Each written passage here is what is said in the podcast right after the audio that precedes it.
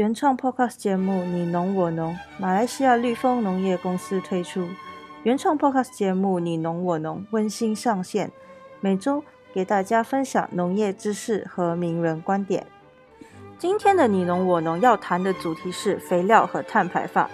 以二氧化碳气体为主的碳排放到大气，早已证实与气候变迁高度相关。身为地球子民，相较工业的碳排放，台湾农粮署在碳排放的议题上也开始讨论肥料减排策略。温室气体主要来自于农耕地的翻耕，尤其是水稻种植后的打田，往往有许多碳的耗损。还有一个很重要的碳损失是畜牧动物肠胃发酵所造成的。在农业工作，除了翻耕之外，化肥和有机肥的使用是占了主要排放来源。其中，化肥占了主要排放量的百分之六十二，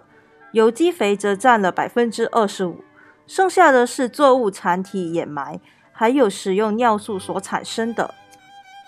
按台湾碳足迹咨询网上揭露的数字，每公斤的尿素从摇篮到大门，也就是制造端出厂排放约一点六五公斤当量的二氧化碳，而大家常用的氯化钾只有不到尿素的一半，约为零点六一公斤。台湾目前研拟中的政策包括合理化施肥、叶面施肥、使用缓效性肥料。采用消化抑制类肥料，减少水稻面积，还有固碳计划等等，希望在二零五零年能够大幅度的减少碳的排放量。在肥料开发方面，目前鼓励民间业者开发缓释性肥料，还有在消化抑制类肥料的应用上推广。然而，民间业者好几年前已开始引入国际成熟应用的缓释性肥料，